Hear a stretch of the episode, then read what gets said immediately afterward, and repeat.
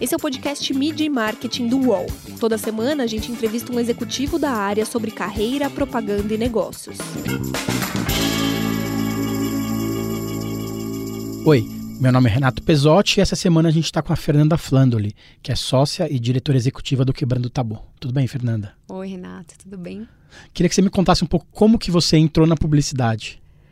Eu entrei na publicidade no século passado é, com o Celso Loduca, na Loi Loduca, que depois virou Loduca e que não existe mais.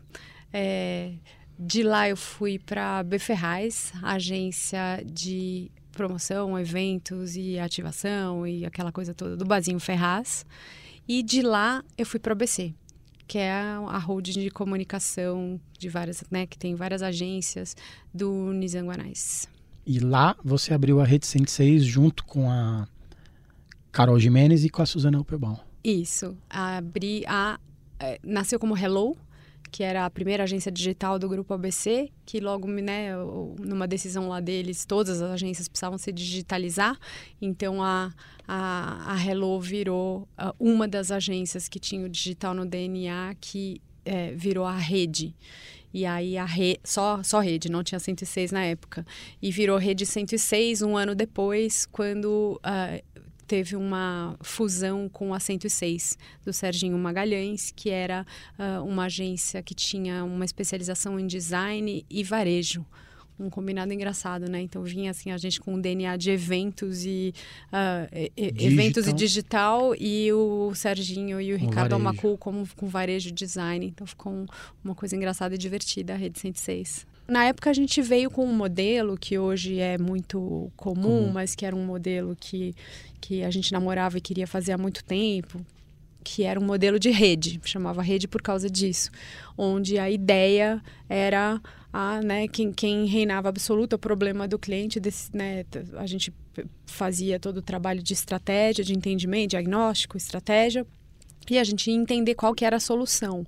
E a gente montava a rede de profissionais e de, e de é, serviços e de agências, outras agências, inclusive, necessárias para fazer aquela entrega. E aquilo foi uh, muito legal de fazer, mas muito difícil. É muito difícil porque porque empresas diferentes têm culturas diferentes, pensamentos diferentes, e a gente não tinha muito pudor em trazer, inclusive, outra agência para o projeto, assim, Que sabe? hoje é mais comum, né? É. Até as agências, elas têm se unido em algumas situações para ganhar concorrências. Naquela época Sim. era impossível. Sim, eu lembro que a gente teve um briefing bem desafiador para o Orkut do Google, era os, assim, os últimos tempos de Orkut no Brasil e, e, e, a gente precisava estender isso o máximo possível. E era um desafio que a gente não estava preparado para abraçar aqui e a gente uh, plugou a Pereirodel nesse projeto. Aí eu fui para São Francisco, fiquei 45 dias lá, o PJ abraçou o projeto completamente montamos uma equipe com estrategistas daqui, com tinha até engenheiro no projeto, assim, foi uma coisa bem legal. Vocês não estavam acostumados a trabalhar com mídia, né? Não tinha esse, não era o grande objetivo da agência como era das outras agências na época. E logo depois você acabou saindo de lá para ir para uma agência que atende o maior anunciante uhum. do país, né? A Casas Sim. Bahia é cliente da, da Young Rubik há muito tempo. Sim. Como foi? Como de da água para o vinho, praticamente. É, né? então, é, lá na, na, na, rede, que aí depois virou Rede 106, porque incorporou uhum. a 106 do Sérgio Magalhães e do Ricardo Almacu, é, era uma agência que tinha a, a, o digital né, muito central, evento, porque tinha o DNA que vinha da B Ferraz, design, que era um DNA da, da, da 106. Então, assim, era muito natural que a gente não tivesse mídia e compra de mídia, inteligência de mídia central na operação. É, mas a gente fazia também, tá? Fazia isso sim. É, quando eu fui para Yang, eu fui como é, VP de Planejamento Estratégico e Novos Negócios na época tinha, teve muitas concorrências naquele ano, eu liderei uh, esses processos. E eu lembro que quando a Quintela me, me, me contratou, é, a, a, operação de Casas Bahia, ela é muito, ela é fechada, ela é à parte, ela opera, não sei como está hoje, tá? Na época, ela era absolutamente independente, é, tinha uma, uma tinha uma ligação, sim, né? O, o então o branquinho que era no resultado exato, final, né? Mas... Não, e o branquinho que era o criativo, ele, né? De alguma forma a operação não é que respondia, mas interagia sim. Então, grandes campanhas sempre eram lideradas pela liderança da Yang. Mas a operação era uma, máquina, né? Uma máquina que eles fizeram lá que é genial do ponto de vista de negócio, é uma das coisas mais geniais da história da propaganda brasileira, eu acho.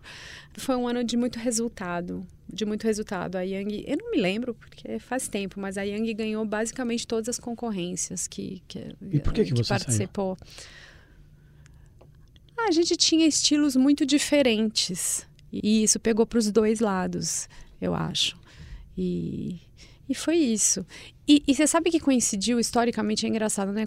Coincidiu com. Começou a ficar importante para mim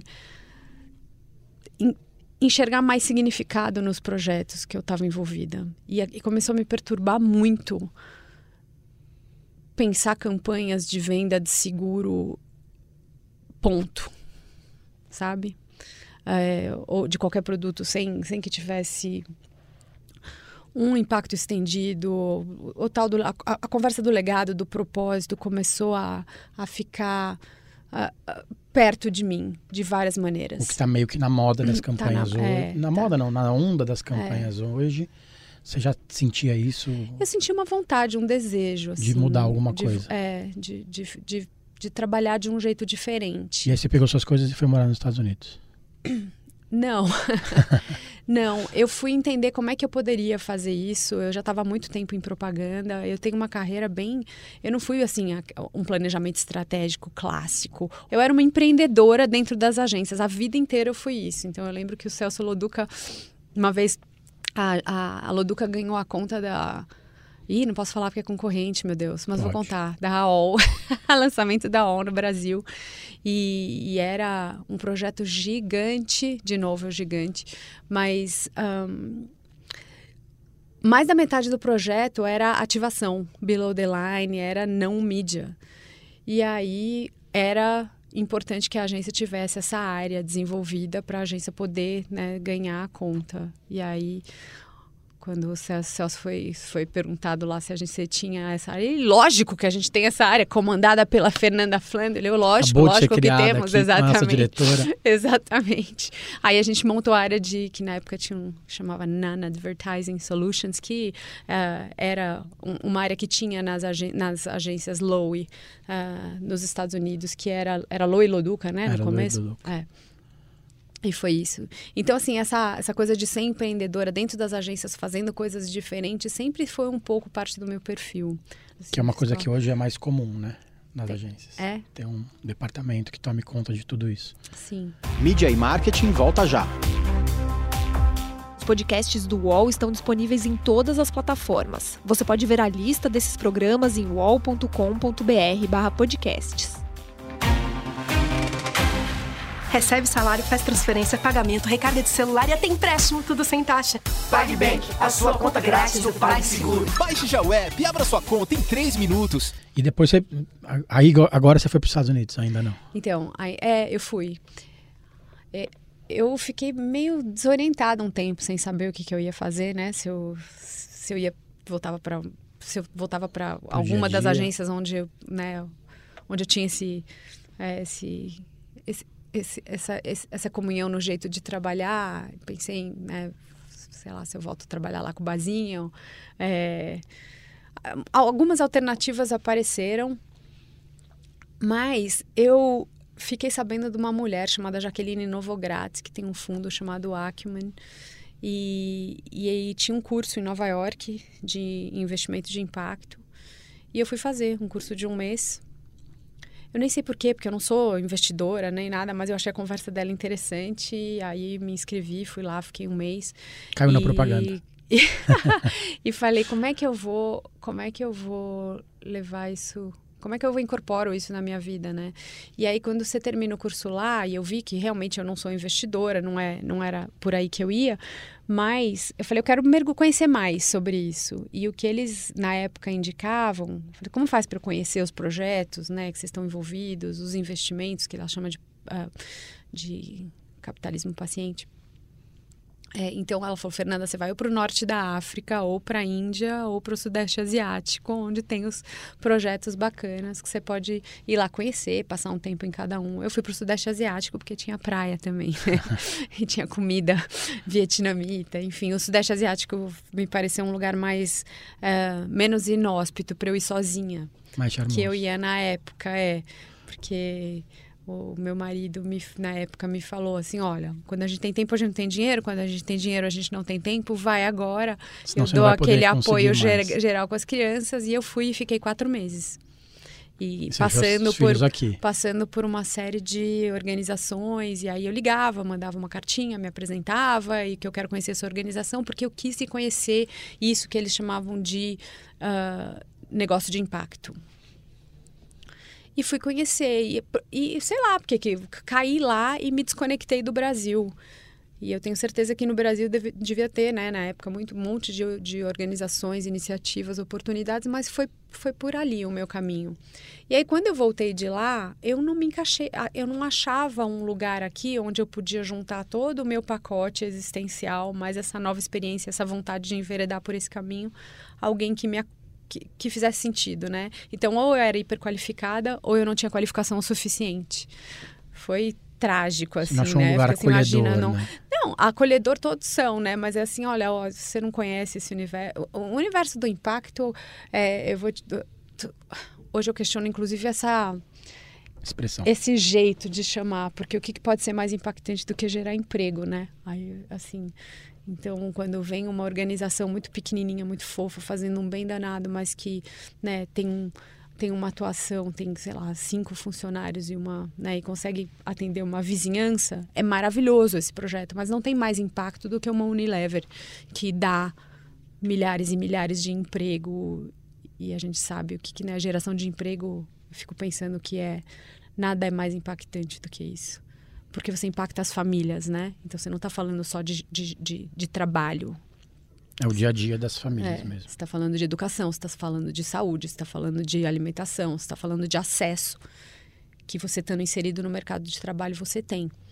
Aí quando eu voltei para cá, é, eu tive essa coisa de não me acertar, não achar um lugar e, um, e, e descobri também que, que eu não estava tão preparada assim para não ganhar dinheiro, que na época parecia que era uma coisa que eu precisava abraçar, assim, ó, vai trabalhar né, nesse universo do, dos negócios sociais, tem que agora agora esquece a sua vida de publicitar, né, aquela lenda da, do, da publicidade que paga que paga bem e, e não é uma lenda, é uma, uma realidade, mas assim, comparada com o que é chamado do universo do, do impacto social, é muito diferente. É um desenho muito diferente.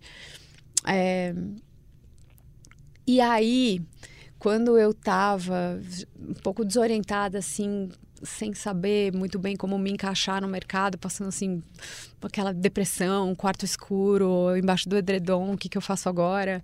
É eu arrumei um trabalho bem legal para uma consultoria, uma consultoria de marca, o Doutor Consulta, que era que juntava meio que todos os meus mundos, assim, sabe? É, né, todo o meu universo de comunicação, de branding, é, negócio de impacto que o Doutor Consulta é.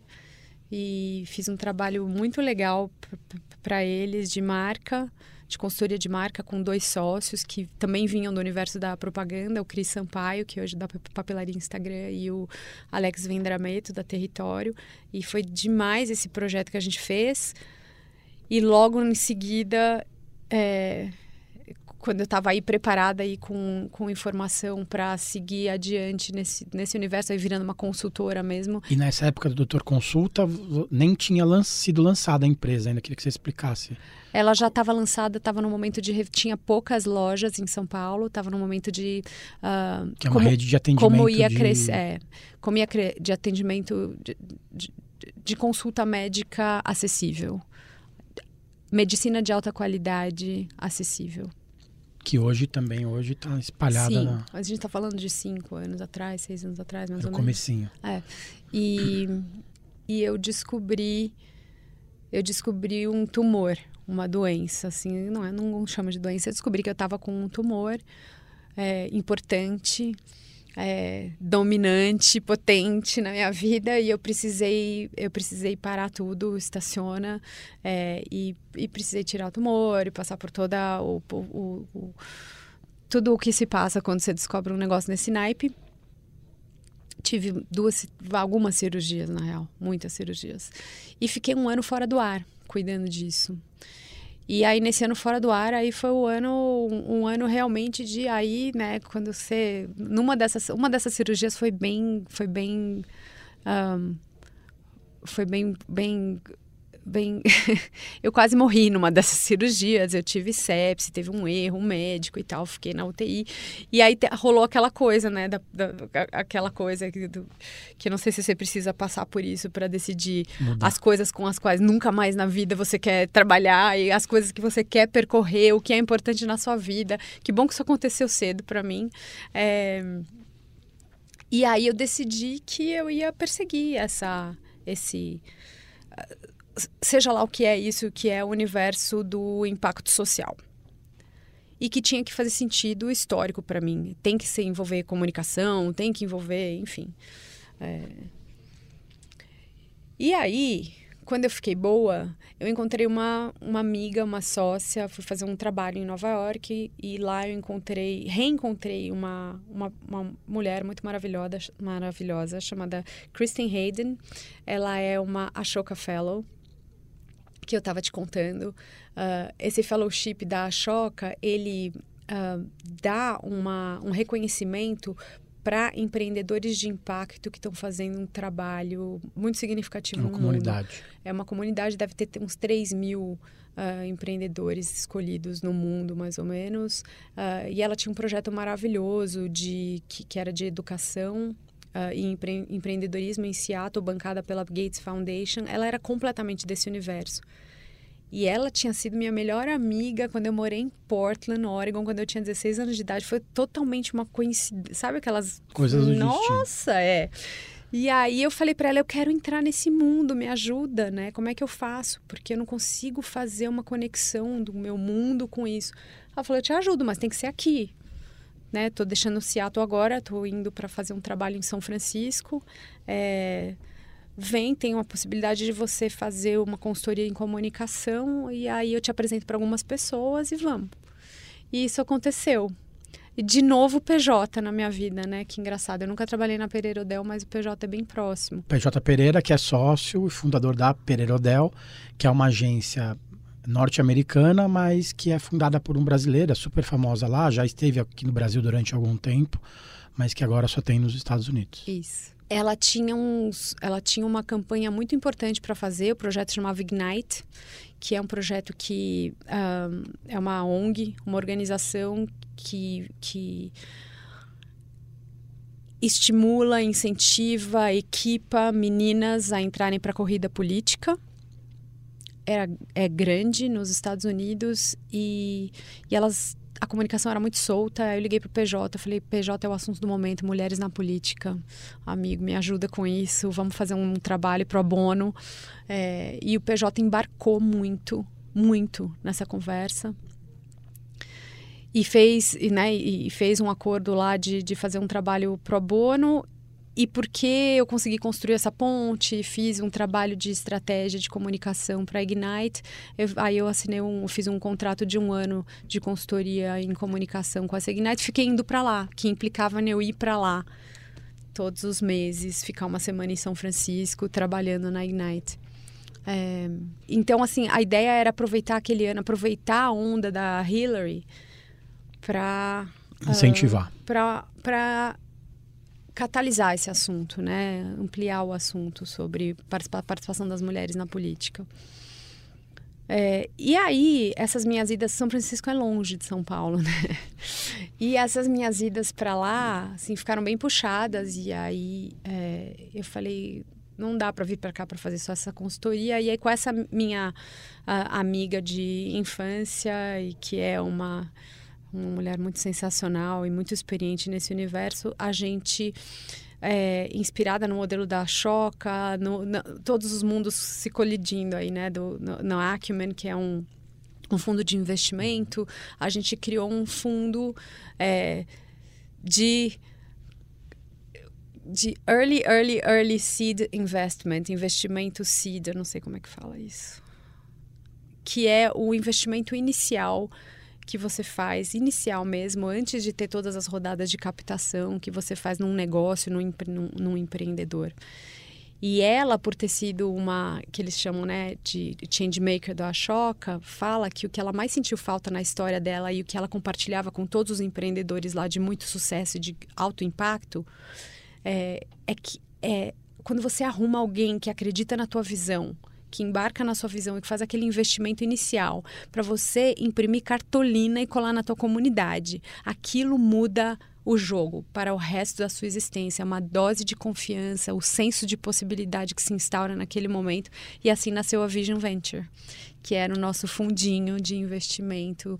É, que, que nasceu sem dinheiro. E para a gente ter dinheiro para poder investir nos, no, né, nos. A gente faz então uma seleção desses empreendedores e para poder ter dinheiro para isso a gente começou a fazer workshops que passava por todo o processo do empreendedorismo, né? contava toda a história dela do, do, do que significava ser empreendedora social e, e que a gente queria deixar os, os, as pessoas acreditando em seus projetos mesmo e tem uma coisa de autoestima e de confiança. De acreditar que aquilo pode E de acreditar possível. que aquilo, que talvez aquilo seja a coisa mais fundamental, o elemento mais fundamental de todos na hora de você decolar com uma ideia, um negócio teu. E, e a gente queria que, que, que, a Vision Venture, o Vision Boost, todas as nossas iniciativas tivessem isso no centro, não só com capital, mas com palestra, com workshop, com vivências, com a criação de uma rede, com tudo. Tudo que a gente fazia promovia isso, a questão do senso de possibilidade. Então era é, as atividades todas eram para essa. E a gente ficava num Impact Hub lá em São Francisco. O Impact Hub é muito legal porque você fica conhecendo e trocando com gente uh, desse universo. E logo o Google Org nos contratou para fazer uma, um, uma, uma série de debates, workshops lá. Uma pessoa do eBay estava presente, nos contratou, fez um contrato de três anos com o eBay para fazer isso com os funcionários de dentro do eBay. Uh, estimular o empreendedorismo e a curiosidade sobre impacto social e assim foi indo o Vision Venture. Mas era um projeto que era limitado porque eu precisava voltar para o Brasil o tempo todo, onde morava meu marido, meus filhos, então eu passava uma semana lá, três semanas aqui, uma semana lá, três semanas aqui. Loucura. Loucura. Era uma delícia, né? Passei assim uns dois, três anos fazendo isso. Uh, era muito gostoso, muito puxado. É e um dia eu estava num, num, nível de exaustão, assim, estava tendo um jantar em casa com o Bob Volheim, a Bia Granja e mais um monte de amigos queridos. E eu estava contando para Bia como eu estava procurando alguma coisa aqui. Aqui. Para não ficar aquela, né? Eu tinha um high quando eu ia para São Francisco, aí eu usava pouco do meu tempo de volta aqui no Brasil para os meus projetos de lá e ficava três semanas esperando aquela semana acontecer. E aí eu falei assim, eu verdade, preciso, eu preciso trazer, exato, das... eu preciso trazer esse estímulo todo é, intelectual, social, emocional. Era muito bom o trabalho lá. Só que aí chegava aqui, eu entrava, tinha uma barrigada, assim, sabe? E aí é, comecei a contar para as pessoas que eu estava querendo ah, fazer algum tipo de trabalho aqui e contei a história para Bia Granja, que é muito minha amiga. A Bia é sócia fundadora do UPix, que é um, um, uma organização muito central no universo do marketing de influência, cultura de influência. A gente já conversou sobre isso, não sei como é, como é que fala exatamente a, a, o que ela faz. E a Bia Granja me contou: eu acho que eu tenho uma pessoa para você. Tem uma pessoa que precisa de você e você precisa dela. E era o Gui Melis, que, que na época eh, fazia a página de Facebook Quebrando o Tabu, isso, faz, isso foi há três anos, né? Uma página que tinha 6 milhões de seguidores e que basicamente falava sobre assuntos relacionados a direitos humanos, justiça social, liberdades individuais, de um jeito muito pop, muito, muito engajador. É, Quebrando o Tabu nasceu do documentário Quebrando o Tabu, do, do Fernando Groisten. a página, um documentário sobre guerra às drogas. A página do Quebrando Tabu foi criada para fomentar a discussão em torno desse assunto e para estimular né, que as pessoas fossem assistir o filme. Uh, e isso aconteceu. Né? Uh, isso aconteceu, o filme foi um sucesso, porque teve, né, tinha muita gente muito bacana envolvida, um trabalho muito lindo do Fernando. E corta para quatro, cinco anos depois, o Guilherme Meles, que trabalhava lá na produtora com o Fernando, encontrou essa página e, e eles decidiram reativar a página e começar a postar sobre o assunto cannabis e drogas e guerras drogas e liberação e, e, como é em outros países e países onde isso uh, onde onde a maconha o, o, impacto social da né do da, da maconha liberada e, e, e assuntos periféricos em torno disso e por três meses o Gui fez isso, postando. E ele começou a entender que ele estava falando mais do mesmo para as mesmas pessoas, quando ele teve a ideia genial de propor uma nova conversa. Ele reavivou essa comunidade que estava adormecida. E quando ele propôs um assunto, acho que era sobre legalização de aborto, a comunidade acordou. E foi interessante, né? Porque assim, a, a, o que ele achava é que ia ser todo mundo abraçar essa conversa e falar assim: opa, é, esses maconheiros aqui são contra a legalização do aborto. Olha que coisa estranha e divertida. Então todo mundo quis começar a conversar sobre isso. E começaram a chamar pessoas para participar da conversa. A caixa de comentários virou um grande fórum de debates e o Gui surfou essa onda. E era basicamente a... Facebook. Era, era só, só o Facebook. Facebook. E ele começou a fazer isso e foi crescendo, crescendo, crescendo. Quando ele entendeu que ele estava gostando muito de fazer aquilo, de engajar as pessoas nesse tipo de conversa, ele fez um financiamento coletivo e conseguiu levantar um dinheiro para que ele pudesse focar só nisso. Saiu do emprego dele, ficou um ano fazendo só a página do Facebook do Quebrando Tabu. Porque nessa época ele era um, um community manager, na verdade. Ele só gerenciava, ele gerenciava. fazia uns posts. Exato. É o que ele fazia. Curadoria. É. Curadoria, fazia Mas... uma curadoria do que poderia ser interessante para levar, levar na discussão. Exato. E... e já tinha uma pessoa de vídeo colada nele desde o começo, porque ele tem esse DNA de produção audiovisual, né? E, e o próprio Fernando, da onde vem essa história. É... E o, e o então o Gui, quando ele, né, levantou esse dinheiro, focou só nisso, e quando ele, ele focou, ele cresceu a comunidade, para a, a, página para 4 milhões de seguidores, sei lá, 6 milhões de seguidores, não sei. E foi nessa época, quando ele estava nesse tamanho mais ou menos, uh, a Spray é sócia do Guilherme no Quebrando Tabu. Eles estavam conversando em uh, como é que a gente cresce a partir daqui. Até esse momento, o Quebrando Tabu vivia, então, basicamente de doações de fundações e organizações como a Open Society, a Oak, e uma grande fundação estava muito interessada em fazer um aporte significativo um, de apoio a empresas de mídia independente que estivessem fazendo um trabalho de um, segurar o discurso de ódio, a onda, a ódio, a onda de conservadorismo que estava avassaladora é, e uma tentativa de desbipolarização, se é que era possível isso, né? E entenderam que o Quebrando Tabu estava fazendo esse trabalho. Isso foi recente. Isso foi recente, isso tem dois, dois, anos, anos, é, dois anos e meio, mais ou menos. E aí eu fui para o Quebrando Tabu para fazer esse trabalho de configurar uma organização de uma página, não porque foi a Luminete nos falou, que é essa o Midier, do Pierre Omidier, fundador do eBay. É, Fernanda, não vou colocar dinheiro numa página no Facebook. e a Spray já tinha a intenção de configurar uma empresa, né? De, de fazer uma empresa do Quebrando Tabu e o Guilherme também. E eu fui, eu fui para liderar esse pra processo. É. E... Você foi fazer o planejamento é. publicidade da empresa. Ah, exatamente. Aí onde todos os universos se, se encontram. Queria que você falasse um pouco sobre essa entrada da Spray. O que é a Spray, a produtora, e é. É dessa entrada, como foi essa entrada? A Spray é a produtora é, do Fernando Grossin Andrade. Fernando é um dos sócios, um dos sócios. são sete. Um, a Spray, ela é a Spray Media hoje, né? Fez uma... uma uma evolução de conceito e, e, e, embaixo da Spray Media tem a NWB que tem canais né, imensos como Desimpedidos, Acelerados, a Spray Content que tem Spray Filmes, entretenimento com é, projetos de entretenimento como uh, Carcereiros, o Wabe, filme do Fernando, é, tem uma área de branded que faz projetos de branded e o Quebrando Tabu. O Quebrando Tabu é uma empresa independente, não é um departamento uma empresa. A Spray é sócia? A Spray é sócia do Quebrando Tabu. É sócia majoritária do Quebrando Tabu e, e eu e o Guilherme.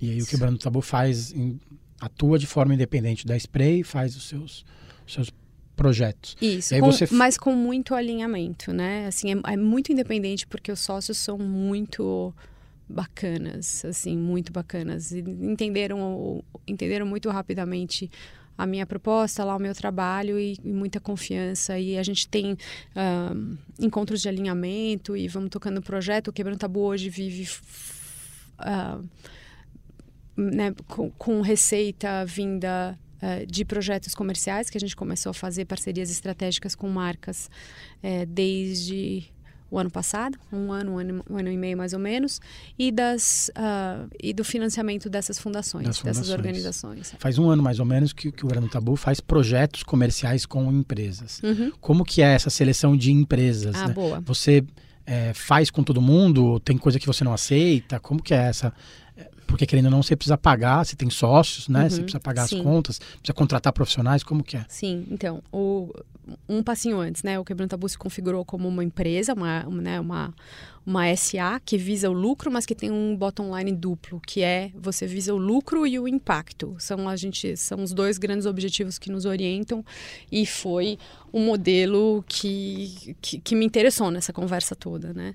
É, então, se enquanto tem as fundações apoiando Uh, o fato de que o Quebrando Tabu faz a curadoria, criação, produção, distribuição de conteúdo relacionado a direitos humanos, justiça social, liberdades individuais, e isso é o nosso projeto editorial. Isso é a nossa razão de ser. Para isso a gente vive, existe, para isso tem equipe que vai lá todos os dias e bota o conteúdo na rua.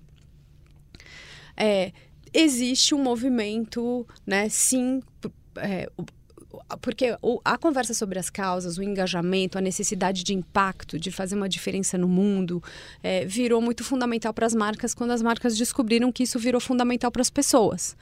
Né? Então, assim, como as, as, marcas precisam engajar em conversa com as pessoas, e essa é a conversa que as pessoas estão querendo ter, e as pessoas estão tendo essa conversa no Quebrando o Tabu, é uma lógica muito natural, né? Que, que, que, que, que se olhe para o Quebrando Tabu como um lugar interessante para você estar tá participando dessa conversa. Isso tudo posto. É, foi uma conversa difícil, uma decisão difícil. Como é que a gente, né? Porque qualquer marca que venha fazer parceria com a gente, a gente tem que entender que a primeira coisa que a marca quer é vender tem, né, tem objetivos que são antes, mas assim, as, as marcas estão legitimamente se envolvendo em causas, tanto que é emblemático que a primeira marca que nos procurou foi a Ben Jerry's. E a Ben Jerry's nos procurou para que a gente fizesse um trabalho de divulgação do Me Representa, que era uma plataforma de estímulo a, ao interesse uh, pela a valorização da diversidade na política e eles tinham um, um, um, um, aplicativo de match, então que era feito principalmente para eleitores e candidatos negros, mulheres, LGBT. Então, eles nos procuraram para a gente ajudar a avançar essa pauta da importância da diversidade na política e para a gente promover o Me Representa, que era essa plataforma, essa ferramenta. E eu lembro que a gente desenhou uma estratégia linda de divulgação disso, de como inserir isso na, na, na conversa e lá na, na, na pauta do Quebrando Tabu. E tinha, entre, entre as ações, tinha o desenvolvimento de um filme. E no filme a gente fechava com, ou mencionava Ben Jerry's. E eles falaram: não, não, não é sobre Ben Jerry's. A gente, a, o interesse da Ben Jerry's é avançar esta pauta, é essa conversa. E me deixou bem chocada aquilo, assim, e bem esperançosa e feliz. Não que eu não acho que as marcas tenham que aparecer, eu acho que até tem, porque eu acho que dá exemplo para outras e inspira e alavanca. É.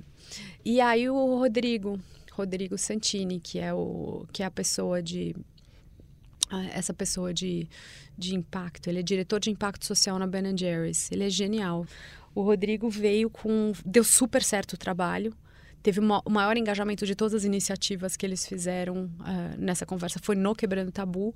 E isso fez com que aí a gente fechasse um contrato, um, um projeto para todo o ano de 2019, para outros projetos e outras, uh, e, e outras iniciativas que eles apoiam. Então, esse foi o nosso primeiro projeto, que foi muito maravilhoso. E que ano para falar disso, né? é o melhor ano possível, melhor ano possível. E uma marca em, em política, né? É, que porque assim é, é talvez a conversa mais difícil de uma marca ter. Ter um posicionamento político. Ter um posicionamento político é que é um posicionamento não é partidário, é político, não né? É partidário. Tudo é político, então assim é difícil sair dessa conversa.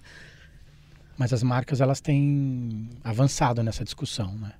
Elas têm tido posicionamentos que até então elas não não, não não decidiam ter. Sim, principalmente em pautas identitárias, né? Que é um, que é um lugar onde, onde a treta é menos complicada e dá para você, dá para a marca se engajar e se envolver é, sem, sem, sem grandes sem grandes preocupações, eu acho, desgastes. de perda de desgastes e é, perda de com equity. Esse, é, com essa polarização política, que a gente vê aflorada no país hoje, você acha que o quebrando o tabu fica só de um lado? Que as pessoas acreditam que o quebrando o tabu fica só de um lado ou não? Acho que não. A missão do Quebrando Tabu é levar a conversa sobre os direitos humanos para cada vez mais audiências. E o jeito da gente fazer isso é conversar sobre assuntos que são bem complexos, é, espinhosos, difíceis de conversar, como controle de armas, por exemplo, uh, LGBTfobia, violência contra a mulher, de um jeito leve, pop, engajador. Uh, falando isso parece estranho, né? Mas assim, a gente assim, de, de, alguma forma deu certo, porque são 15 milhões de seguidores né, entre todas as plataformas, um dos maiores engajamentos do Facebook brasileiro. O conteúdo passa por 100 milhões de timelines toda semana falando disso. É, em 2017, a gente fez um trabalho super legal com a Mutato, que é a nossa agência. Uh, e a Mutato nos ajudou a entender como a gente era percebido e a desenhar o nosso território e a Uh, ter clareza do nosso posicionamento, porque a gente sabia o que, que a gente era, a gente sabia o que a gente queria fazer, a gente sabia, tinha clareza dos nossos valores, da nossa missão, mas era difícil explicar isso, sabe? É, porque era muito novo. Então, assim, o que, que é? Produtora? É veículo? É, é consultoria? É, é uma ONG? É uma, uma organização? É uma página no Facebook? É uma o quê? E aí a Mutato nos ajudou. E nesse trabalho, a gente descobriu que as pessoas usavam o Quebrando Tabu para se informar e que esperavam do Quebrando Tabu ouvir o outro lado saber, assim, ouvir de, que, que era importante, é, que, que, que, que, compreendiam essa, essa coisa da polarização, que queriam sim saber o pensamento do outro lado, mas através do quebrando tabu. E a gente determinou então que 80% dos nossos projetos de conteúdo original são projetos para estimular o diálogo. Eu queria que você me contasse dois projetos, é, duas campanhas, dois cases, duas ações. Uma que você tem muito orgulho de ter participado e uma que você gostaria muito de estar junto no momento da criação. Podem ser publicitários, fica mais fácil. Uma é um vídeo que a gente fez no, no começo do ano, em janeiro, sobre depressão. A gente notou que essa conversa estava florando muito em todas as frentes, quando a gente falava sobre qualquer assunto. E a gente fez um vídeo com um depoimento sobre depressão que foi, foi, um vídeo mágico. Parece que as pessoas estavam querendo ouvir, conversar sobre aquilo. E o vídeo teve 41 milhões de, de views, uh, um milhão de compartilhamentos. E, e o Quebrando Tabu, que era uma uma plataforma, uma página, um veículo, um veículo social que falava sobre direitos humanos, justiça social e liberdades individuais, incorpora a partir desse momento questões que são muito inerentes, intrínsecas, importantes à natureza humana e que estão muito evidentes nesse nosso tempo é, né, de, de, de, de, muito, de, de, muito desconforto existencial, que são as doenças mentais, depressão, ansiedade, é, é, então, assim, é, o orgulho de ter trazido, no, a, a, felicidade de ter inserido isso na pauta e hoje faz parte da conversa e está ajudando a estabelecer que depressão é uma doença e que pode, merece, precisa ser diagnosticada e tratada. É, a gente recebeu, recebe as, as, mensagens que a gente recebe lá são, são emocionantes, desde. É, desde mudou minha vida, descobri que o que eu tenho, que eu não sou esquisita, que eu tenho depressão, até uh, não matei meus filhos e me matei porque vi um vídeo do Quebrando Tabu e descobri que eu tenho depressão, que eu não sou louca. Então, assim, é, é isso, isso é muito potente para nós e nos emociona e faz com que a gente queira é, seguir ainda com essa com essa conversa sobre doenças mentais por um, por um tempo, explorar isso em suas interseccionalidades, em seus recortes. Isso é uma coisa. A outra era um outro projeto, é isso? Uma campanha. Uma campanha? Tá, vou te falar uma que hoje é bem presente na minha vida e que a gente resgatou ela outro dia, é, que marcou a minha vida e que de alguma logo no começo da minha carreira, que foi a campanha do Carlinhos. Você lembra? Não. É, acho que do Nizam, não lembro exatamente quem era a equipe envolvida, mas que era de um, de um, tinha dois meninos num carrossel assim que falavam um texto lindo sobre o menino. É, e o texto todo era sobre um era sobre um menino com síndrome de Down enfim começar a chorar aqui só de eu lembrar a campanha mas é, essa é uma das campanhas, é talvez a campanha mais marcante da minha vida, o que me fez querer ficar em propaganda, porque eu achei que eu ia ficar fazendo aquilo todos os dias da minha vida e não fiz nunca, né? De, precisou 20 anos depois eu estar tá Quebrando Tabu para fazer coisas é, nesse sentido. Valeu. Até mais, gente. Até semana que vem. Os podcasts do UOL estão disponíveis em todas as plataformas. Você pode ver a lista desses programas em uol.com.br/podcasts. Midi Marketing tem reportagem de Renato Pesotti, captação de áudio de Amer Menegassi, edição de áudio de Alexandre Potashev e coordenação de Juliana Carpanês.